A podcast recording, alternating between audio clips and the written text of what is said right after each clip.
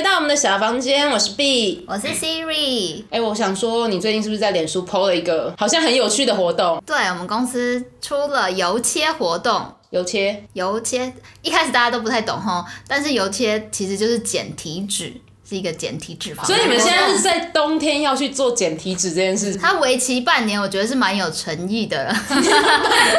毕竟两个月要减到大量体脂，应该也蛮困难的。可是第一名有 Apple Watch 加 Switch，哎、欸，可以那个我那个外其他公司的可以参加吗？没有没有，我可以，你可以 履历给一下，需要的时候我会帮你投上去。哎、欸，可是重点是半年，你打算怎么减？就饮食加运动，只能这样子啊。其实我现在还没有很有想法啦。真的啦，运动有。有效，虽然饮食吃，所以大家是说吃七动三嘛，饮食很重要，但我真的觉得运动很重要，真心的推荐。那你的运动喜欢哪些呢？运动啊，我其实自己比较喜欢肌力训练。然后之前呢、啊，然后有硬是被某个很机车的朋友抓去玩攀岩。那个某个很机车的朋友，该不会现在来到的现场吧？对，就在现场，而且他永远不会记得我跟他讲了什么。对，所以今天我们其实要来讲一下，号称全身都可以燃脂的运动。这样讲会言过其实吗？会言过其实吗，亲爱的？会不会哈？那我们就来讲一下今天这个，我觉得台湾最近还蛮夯的，就看到很多人都会来来从事这个运动。毕竟不能出国嘛，大家只好多玩。而且攀岩馆莫名其妙也越来越多了。那我们来介绍来宾，我来介绍一下我的机车的朋友，以及他的另外他的要怎么讲，女朋友、老婆、伙伴，对伙伴，对啊，阿凡跟 Lisa，嗨，要先自我介绍一下吗？我不想承认我是很机车，没有很想要出声。那那个人在开录之前还就问我说今天要录什么，这个人还不够机车吗？我。嗯，他活在不一样的水平中，也是啊。那要你们两位要不要先自我介绍一下？嗨，我是 Lisa，然后玩攀岩已经从碰到到现在大概五年多了啦。那现在是已经有考到教练证，攀岩教练证的部分。那平常也是个上班族啦，所以就是会一起玩这样子。斜杠攀岩对不对？斜杠没错。哦，大家好，我是阿凡，可以就是。我突然突然，我刚刚以为我要跟客人介绍，你知道吗？我刚刚准备要说，我我呃不对不对不对，我我就对我我突然忘记我在录音，我还准备要跟客人介绍说，我们今天是来参加攀岩活动啊，这样子。没有没有，我也是一个上班族，所以主要也就是在闲暇之余去攀岩，然后偶尔可能带朋友，就是某个刚刚说减体脂十趴成功的那个，我可能有占一小部分功劳，我自己觉得啦。自己觉得啊，自己觉得自己占，我自己觉得，我可能有占一小部分。那好像你才攀了几次？哦，这。我们有一个朋友，他就是半年，然后就瘦了十公斤，就靠攀岩。哇塞，真的？真的只靠攀岩？真的。这个好。那请问一下，他半年攀了几次？他的频率大概就是维持在一周两次，一次到两次。到三次。对，大概两次，那一次大概就是两个小时左右。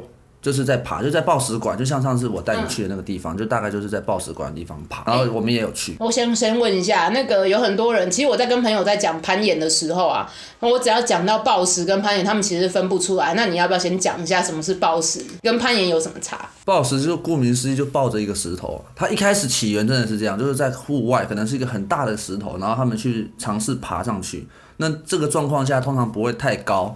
所以它就是不需要穿一些像吊带或是绑绳子这样子一些安全的配备。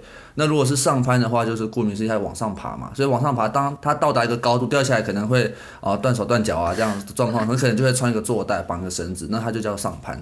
然后在上攀里面，可能也有在额外的分出几种，像运动攀登跟传统攀登两种不同的形态。那传统攀登的话，主要就是在户外，以前就是。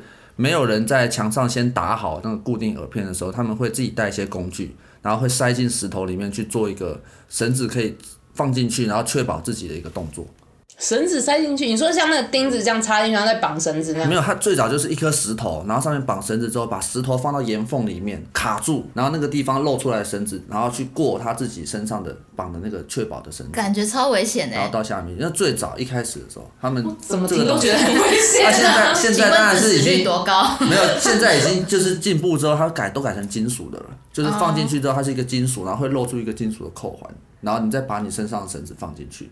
那这个状况下强度就会，当然相对就高很多，就相对安全多了嘛。对，相对就高。这叫传统攀岩。对，这叫传统攀岩。那运动攀岩呢？传统攀岩的好处就是它没有受到地形的限制。那运动攀登就是已经有前辈他们已经先在岩壁上打好固定式的饵片，它等于说它都是一直放在上面，然后我们在爬的过程中会自己带钩子上去，就是像快扣的东西，然后把它勾在上面之后再放绳子，它就少了一个就是自己去哦，自己弄的，对对对，自己开路的概念。对，那路线的话相对也可能会比较难一点，因为它可以从上面先垂降，然后把那个耳片打好，不用从下面爬上去去做这个动作。这感觉都是比较户外的，对不对？对，都是比较户外。那通常是如果运动中心的话，大部分是上攀，就是它也是已经设定好，已经有绳子帮你挂好了。那少数一些比较新的运动中心的话，才会有先锋攀登的墙壁，就是它也是有钩子挂在上面，然后你要自己边爬边把绳子放进去。哦，可以理解吗？是哪哪一个哪一个运动中心有啊？永和运动中心就有了。它有吗？对，内湖运动中心有。哇塞！你说刚刚讲的先锋攀登吗？哎，我上次上之前我们去的时候好像没有注意到，哎，有就是在上攀的隔壁啊。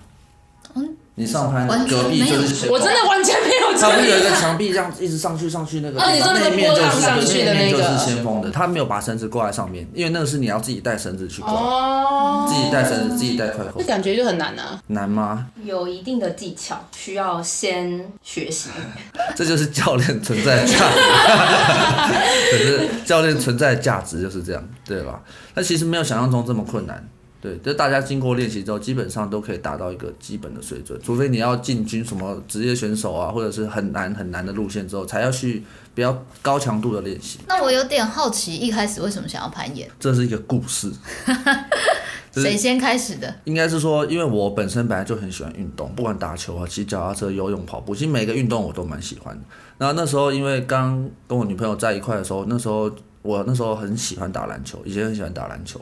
然后导致于说，我晚上有时候我们下班碰面的时候，我就跟他说，哎，吃完饭我要去打球。然后他就会觉得说，他可能希望我陪他。然后那时候他就，我就会就会变成说，哦，我要打球，然后他想我陪他看电视。那我真的坐在那边看电视，其实也心不在焉。就就是一个行尸走肉的感觉。你想动就是，对，我就想打篮球。你是过动，也没有到过，也没有到过动。我弟有，对，但是他有吃药控制。就是想要动一下。对，我就想说应该打个篮球去运动一下。然后后来的时候，有一次我们就为了这个事情，其实也讨论了很久，讨论对。然后讨后来我就跟他说，那不然你找一个活动你喜欢的运动，我陪你做。因为他也我就觉得说，那你既然你也需要运动嘛，你找个你喜欢的，然后我陪你去运动。然后我们就开始找，中间试了一些运动，都是。没有什么效果，然后直到某一次，就是因为我们之前有一个朋友他在电视台上班，然后他采访到就是算是我的教练一开始，然后他那时候就他去采访他们完之后，就觉得他的带团他觉得品质很不错，然后他就是专门在带攀岩啊、独木舟啊、溯溪的，那后来我们就受他的邀请去参加了他的。团，然后就接触到了这个运动，第一次接触到攀岩这个运动，然后后来就去完之后，他就说，哎，他很他喜欢攀岩。然后我们说，那好啊，那我们就买双鞋子，然后开始踏上攀岩的旅程，然后就开始一步一步去学攀岩，从当客人开始，然后当到后面去考证照，就是一步一步到现在这样，对，是一个过程，也就是刚好碰巧。因为如果他没有找我们去参加这个活动，可能我们也不会接触到这个攀岩的活动。真的是充满爱的故事，不好意思，有点闪瞎听众哦。我我第一次听到这个故事，哎，我认识他这么久，我真的第一次听这个故事。对啊，但是因为我后来试一试，我自己也很喜欢，所以我们就那时候就很很勤劳，每几乎每个礼拜都两三天都在爬攀岩。我要题外话一件事情，我认识你这么久，我第一次看你这么诚恳的讲话。不是故意，欸，我们差不多是录完了吗？不要这样。我真的第一次听到你这么诚恳讲话，而且我也没有想到，原来你们攀岩是这样，因为这样子来的，就是一个的，算是凑巧碰到，因为我们也平常一般人不太会主动去接触，因为前一段时间其实攀岩没有这么受到大家的注意的时候，对，其实比较不会去注意到这些东西。我们也是，就刚好。纯粹是一个呛死呛死，因为其实那时候你找我攀岩，其实讲了很久。然后我是那天就是可能去年去年嘛，还是前年，就是讲到我都要放弃。你有 他其实讲了大概快一年，一年多哦，一年多应该讲了一年多。从我在从前公司里，你应该只是忘记有跟他讲过。对，他应该只是忘记有跟我讲过这件事情。他是后来他后后来我就是离开之后，诶离开嘛，然后就有问他，然后他就说、啊、那就来啊。然后就在脸书上揪，结果没想还真的让我揪成。可是因为你刚好那阵子蛮也蛮热衷在尝试各种运动，可能是，然后就想说，哎，那反正既然有一个现成的教练在这边，那就来试试看好了。对啊，是因为那时候在问他的时候，我也完全没概念，我还问他说什么是上，所以我刚刚才会问你说什么是上班，什么是暴食。你讲的时候讲真的，我完全听不懂。而且我那一次第一次去攀岩的时候，他在跟就是。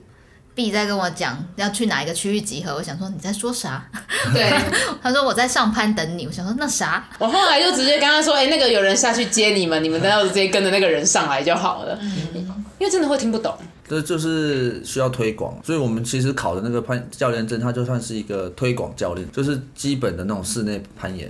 所以我们平常会尽量就是带朋友去室内做一些攀爬的动作，所以商业团通常也都是在大家去可能像你们上次来有兴趣之后，后来后续才才才会做的事情，就不会是一开始做的事情。商业团是什么？商业团就是如果像是去，因为我们台湾其实是一个很适合攀岩的地方。像龙洞的那个地方，大家都会觉得说啊，龙洞就是去潜水，其实没有，很危险呢。然后龙洞它潜水旁边，其实走进去，它大概有一个三四公里的长度的一个海岸线，都是攀岩的地方。然后它有很多打好的运动攀登的路线，然后也有很多传统攀登的路线，是一个在亚洲算是前三名一个非常非常不错的天然攀岩场。对，所以很多外国人其实也都会特地来台湾去攀岩。对。所以他有一本书，我一下想不起来名字。反正就反正就是我们通常都叫 guidebook，就是一个向导书的概念。然后是一个外国人写的，他在台湾住了十几年，然后把所有的路线拍照，然后画上去，然后给它取名字，然后写一小段，就是关于这个路线的故事一小段，然后去说明这个路线怎么爬。然后大概有四百多条，还五百多。台湾吗？光台湾就四百多条。光龙洞。光龙洞。光龙洞。对，因为天然发电厂除了龙洞，在北投也有。然后其实台湾中南部也很多，只是中南部因为我比较少去，所以我对于那边不是那么了解。但北部的话，像北投就有，从那个新北投那边有个温泉街上去，走路一下就到了。对，就有一个户外的运动攀。运动攀登的场所，这样完全没有注意过，哎、欸，真的完全不知道，哎，对啊，所以是一个越来越新兴的一个活动。因为其其实这几年我有看到，就是攀岩这件事情越来越常被人提起，或者是也有看到很 很多人去从事这样子的运动。所以那你们现在会接到很多这样子的？我的教练有了，我的教，因为我因为像刚刚一开始讲，我们其实也算是兼职，我就本身自己对本身自己有在上班，然后也是假日的时候或者暑假，我可能有时间我会去带。那主要还是我朋友他们以这个为主业的，他们是有明显感觉到，就是这几年，尤其是疫情的这一年特别明显，对，就生意很好，就是因为带这种团的，其实要要应该这样讲，要进入的话，门槛其实不会到非常高，那大家带出来的团品质可能就会也有高低参差不齐的状况出现，但是今年的状况是，不管哪一家公司都是抱团满团的状况。几乎天天都有都有团，天天都有团。除了攀岩，对，还有很多户外活动，像独木舟啊、SUP 啊。啊，SUP 今年真的是爆红哎，多到一个不行，就是几乎天天。尤其是那个龟山岛那边，牛奶牛奶海海吗？对对对，包游艇出去，然后滑 SUP 的那种行程，就今年都非常。今年真的，因为真的没有办法出国。对。就是只能在台湾玩，所以这些活动就因为这个状况，其实大家也对这些活动有比较多认识，哦、快速的让很多人都知道说有有这些活动。可能有些人去过说，哎、欸，我去过。那可能以前大家都想出国，嗯，今年就会说，哎、欸，我以前去溯溪过还不错，反正不能出国，那我们去溯溪看看。对，脸书打卡也常，对，超级脸书打卡真的是大家在开始玩遍台湾的那种感觉。可是爬一爬就会有兴趣要去考教练证吗？我觉得这里也算是奇葩的两位，好吗？我今天我爬一爬，我还是想继续当客人，我没有想要去考。怎么会想要去考教练证？这可能跟个性有关系吧。怎样？个性是什么？我们来，我因为我会觉得我当客人，我每次。还要再就是说白，我还要花钱，我就觉得说，那如果我变教练，我既然又可以去爬，然后又可以增加一些收入，好像也不错，所以就觉得好，那就朝这个方向去发展好了，就很随性。其实我没有特别想说，我一定要成为多厉害的攀爬者，只觉得说，既然我要做这件事情，那我就创造一个效益，不要让他说哦，就只是在盘，就是对生活也可以加减有一点点贡献。Lisa，你也是吗？我是。爬爬一爬之后，觉得说他们每次我们坐在下面当客人，然后看他们在那边弄绳索，然后很厉害的那种感觉，就想说他们到底在弄什么？没关系，等一下，这这句话有点在呛他们感觉。想说天哪，好厉害！为什么他们可以咻咻咻，然后哎就可以把想要拆的东西拆下来，或者是很安全的可以到陆地？就觉得他们做这些动作到底是什么原理？从这边开始，然后才想说，那到后来就是，哎，教练跟后来教练比较熟了，就开始在教练旁边哦，听一点，听一点，听一点。那到后来就觉得，哦，其实自己学了这些东西，也会让自己在攀爬的时候更安全。所以后来才觉得说可以再去学更深的东西，真是完全不同的出发角度哎。对，嘿，我就是为了钱。不会啊，这样很实际啊，我觉得很好。对，我基本上就是觉得很有趣的思维呢。但我要讲，我那时候第一次去爬，其实我真的觉得很累，而且我真的在想说，爬攀攀岩这件事情到底有没有什么对于新手来讲的限制？因为我那时候真的第一次去爬的时候，我觉得我是爬不上去。限制吗？对啊，例如说体重太重，或其实就是你们是没有办法的。体重是一定会有相对有影响的啦，因为像我刚刚说，我们那个半年就减掉十公斤的朋友，他本身就是因为当初爬，因为他也很热爱这运动，所以他在爬的过程中，他一直没有办法有一个很显著的进步。然后后来他就就，因为我们我的教练就跟他说，其实追根究底，你要进步最快的方法就是减重。因为当你身体减重的时候，你你的负担变小，同样的力量，对，有点狠。你同样的背力，教练人蛮狠的。负担变小之后，你当然就会变厉害，你就爬上去的路线跟难度就会提升。所以他就下定决心，就是要去做减肥这件事情。然后他就靠攀岩，然后跟减糖，戒糖还是减糖？这两个都蛮重要的。他是完全不知道，只做了戒糖跟运动，就这样。对，这两件事情。哇塞！就达到。这个效果。等下糖是精致糖还是糖？甜的糖，甜的糖，甜的糖，就是都不喝甜的，或是任何就是甜的东西都不吃。哇塞，那这样真的是显著运动哎、欸！那个 Siri 考虑一下，你的那个油切运动搞不好就靠它了。嗯，这样子会会会减到体重吗？会减到体重，它就是减十公斤。就它体脂跟体重都有减。好，对对，好，我希望体重不要差太多。但是体脂要降低很多。像我本人，虽然我没有什么认真在减，然后我也没有什么在吃的上面做什么调整，但我从一开始没有攀岩前，大概因为我本人是比较瘦，所以体脂大概是二十几，但到。后期我的体脂大概剩十七，哇！但我体重完全没有变，好棒哦！天哪，这一集其实应该要转而做那个减重最强运动。这个大概花了这个路程大概花多久？哎、欸，因为没有特别去注意，只是后来发现，哎、欸，真的攀到蛮大概三四年后，认真的去量了一下的时候，才发现，哎、欸，体脂已经到了十三。但你大概平均的平均攀岩的那个。频率嘛，就是呃，之前比较频繁，就一个礼拜大概两次。这样投资报酬率很高哎，感觉就算不用吃东西，不用吃东，不用管吃东，不用戒吃东西，然后一个礼拜只要两次攀岩，就有办法减掉的体脂。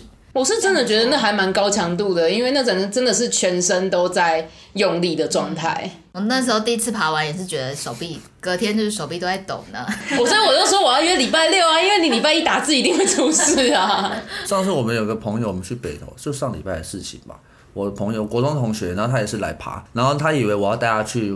就是室内，结果殊不知，因为我们现在去北投，我没跟他讲清楚，然后他就来。太狠了！不是，我觉得他应该根本就忘记要去讲这件事。他只跟我说要攀岩要注注意什么，要穿什么，然后跟他讲完，然后我就跟他说，那我们新北投捷运站集合。然后集合之后，他就他以为要去可能运动中心啊，还干嘛，就没有，我们就往山上走。然后他就发现说，哎、欸，我们是要来户外。内心惊恐。对，然后爬完之后下山，因为他是骑摩托车来，他说他在捷运站那边先休息了半个小时，然后后来发现不行，然后最后摩托车给他女朋友骑，然后他坐后面，然后 骑回来。在抖，没办法下车，会抖哎、欸，连摩托车都没有办法，嗯，没有办法骑。因为他也是会练到指力的，对，对。而且我觉得那时候在爬的时候，因为其实刚开始爬，你也不知道要怎么用力，你真的会想要用你的双手把自己拉上去。嗯，对。但其实攀岩是要用脚，因为脚的力量是手的七倍，所以其实真正的攀岩的方式是要用脚。当然，初学者就要练习一下那个施力的方式。我觉得超难的，因为我到现在还是很想用手把自己拉上去这样子。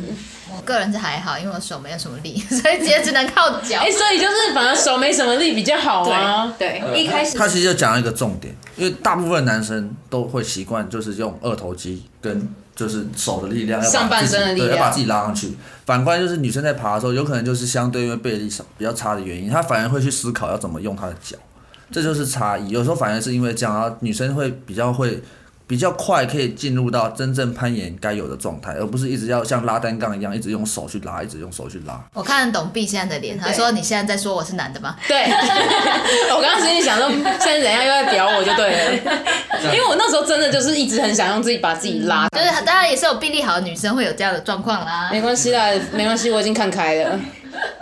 反正他没有办法好好讲话，这也不是第一天。他只是在做一个平均值的阐阐述而已。嗯。没有，可是那时候你去爬完的时候啊，你回家除了手之外，你腿会酸吗？不会啊，我那时候还很认真在跑步，所以就没有差。哦，所以其实还是要看自己本身身体的素质嘛。嗯、那如果说他自己本身。有，例如说可能有巨高或怎么的，因为其实那时候我自己去爬的时候啊，你们会建议这样子的人不要不要去尝试这样的活动吗？惧高吗？因因为像我的状况，其实我是蛮怕的，所以我自己还是上去了耶。我我跟你说，我只做一件事情，我不往下看，就是不从头到尾我没有往下看。他就是因为有时候是 Lisa 或者阿凡帮我看那个上攀的嘛，他们我就是一直往上看，但是我就是完全不往下看。那那时候感觉是怎样？可以提供给其他，就是只要不要，我只要不往下看，我都没事。那你的就症状是比较轻的？我是相对来讲应该算轻的那一种。但是那时候不知道是有一次，他们就是就是刚好绳子松松了一点，然后我滑下来，我整个尖尖叫吗？真的没有办法，哇，真的还是会吓到，因为我是真的会怕，对啊，所以那时候我在爬的时候，其实我只给自己一个目标，就是一直往上看就对了，嗯、就是不要往下看，因为我真的没有办法。通常碰到这种学生要怎么办？就他还是想要试试看，但是他又一直说怕高。对，就还还第一个一定还是评估他的状况，看他到多高开始紧张嘛。他如果真的可能两三公尺就开始觉得不行的时候，那其实也真的勉强不来了。说实在，就是因为我我去强迫他，他往上爬，如果造成他心理上太大压力，甚至他做出一些错误的动作，造成他受伤，其实我个人是比较，我个人啊，我不确定丽莎怎么想，我个人是比较偏向，我就不要勉强他去做这件事情，因为攀岩毕竟它是存在一点风险。嗯，对，不一定是超装备上本身是没有风险，风险都来自于人，所以要么是来自于。我本身没有做好确保动作，要么就来自于爬的人太紧张，然后做了一些错的示范或什么，然后导致他自己受伤。所以在爬的过程中，我比较偏向，如果他真的有惧高症，非常严重，那我就会不勉强他这样子。对啊，对，还是大家自己评估啦。如果你真的很想要尝试的话，可以找一样可以找温柔一点的教练，是这样吗？找温柔一点的教练。没有，我看人像我像 B 这种，就是他爬完我就他说你不上去，我不会放你下来的这种。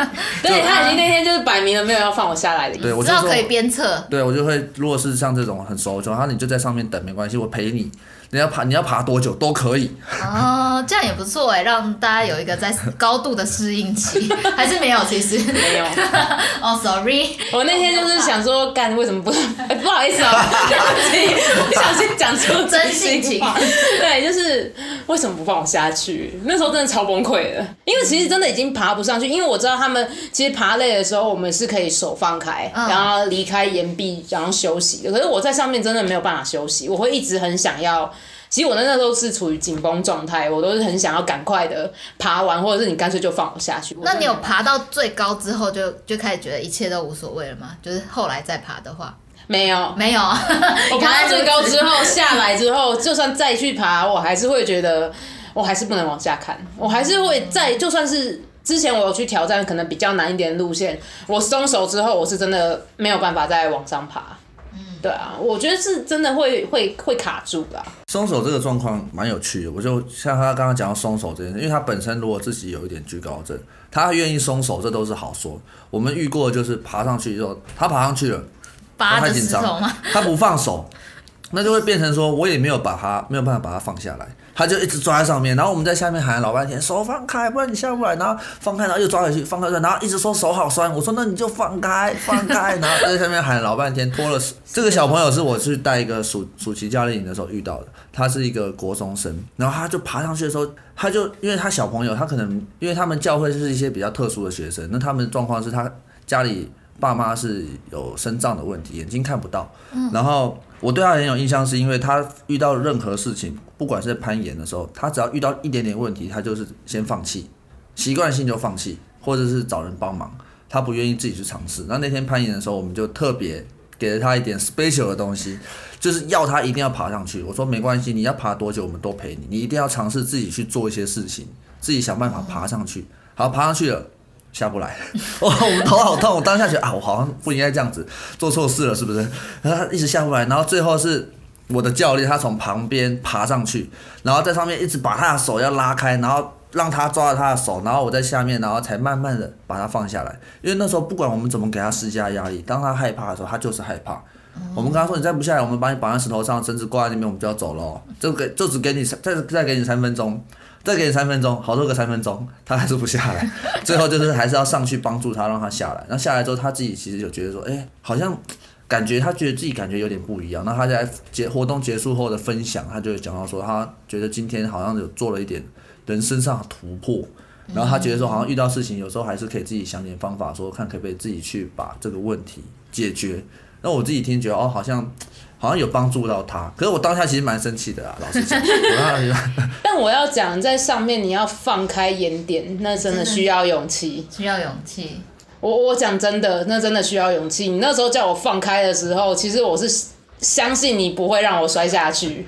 你要你要相信绳子，不要相信我。我是相信你不会让绳绳子是操在你手上啊！我是真的相信你不会让我摔下去，我才敢放。不然我跟你说，我大概就是那个趴在上面 三分钟又三分钟不会放的那一种。就是感觉很像妈妈说：“我数到三，你要你要闭嘴啊，不要再哭了。”一、二。再哭，我数到三啊，一、二，你永远都数不到三的那种感觉。对啊，可是真的，我觉得在上面要放开那个眼点真的很难，而且重点是自己体重很重的时候，又很怕那个你一放手，底下教练会撑不住。你看起来真的是比我纤细。因为这个东西，我们他们其实在装备测试的时候都有做过，它大概就是有个二十公斤的误差，最少。什么意思啊？最多最多就是。在下面的人跟在上面的人体重差距可以到二十公斤。没有，就是假设七十的话，就是正负二十的意思嘛。对。如果说，例如说，假设你七十，就是正负二十。对，就我最多可以确保的对象可以到九十公斤。哦。哦，所以一百的你就不行。我举个例子。也是可以，其实也是可以，但是这就需要比较一些不一样的技巧去做。我是我指的是正常状况下二十公斤，可是一些特殊状况下其实是可以超过。比如说什么样的特殊状况？就是一些因为。其实这就牵扯到，也没有，这跟装备没关系，它是一个角度问题。因为当角度是呈现一个三角形的时候，它坠落，你可能会被会被往前拉，它的力量是斜的。可是当你如果是跟它在同一个线，就是上去下来像对折的感觉的时候，那个力量会只剩往上，那的话相对来说会比较好控制。那那个状况下就可以允许稍微超过一点。那你当然自己要有些经验，不要夹到手啊或是什么。怎么听起来很痛？夹到手。因为那时候我一直在想说，那如果万一，因为其实你们两个都是比较纤细的那一种，那如果真的是遇到比较重的人，他想要去爬的时候，那目前万一摔下来，有啊，有碰到过太对太看一看起来就是超过你们负荷的人吗？有，我朋友就是。有哦、嗯，我有个朋友九十几公斤，然后我本身他是号称九十几公斤，但他女朋友说应该是已经破百了啦，应该是将将近一百了左右。嗯，对，那我自己本身是六十公斤，然后我上次去，他也是带他去运动中心爬的状况，那那个状况就是需要用一些比较特殊的方式去帮他确保，但其实是还是安全的，只是当。那时候因为他有爬一爬，他有美丽，他有掉下来，然后我就会跟着起飞，就跟着。我有看过那个起飞画面，所以我觉得然后到最后就是我脚也会离开地板，可是那其实对安全没有任何的影响，因为到最后就变成像两个地方都有挂，然后挂在一个东西上面那种概念，是两个人都掉在半空中，所以我再把我自己放下来，就可以再把它放下来。对，只是当下你会就是有一种就是从腰部然后被拉直接起飞的那种感觉。有，我有看过那起飞画面，你知道从旁观看超可怕的哎。其实蛮好的，我自己是觉得蛮享受那个飞起来的快感。你们我知道你们喜爱大怒神吗？我是没有办法接受大怒神嘛。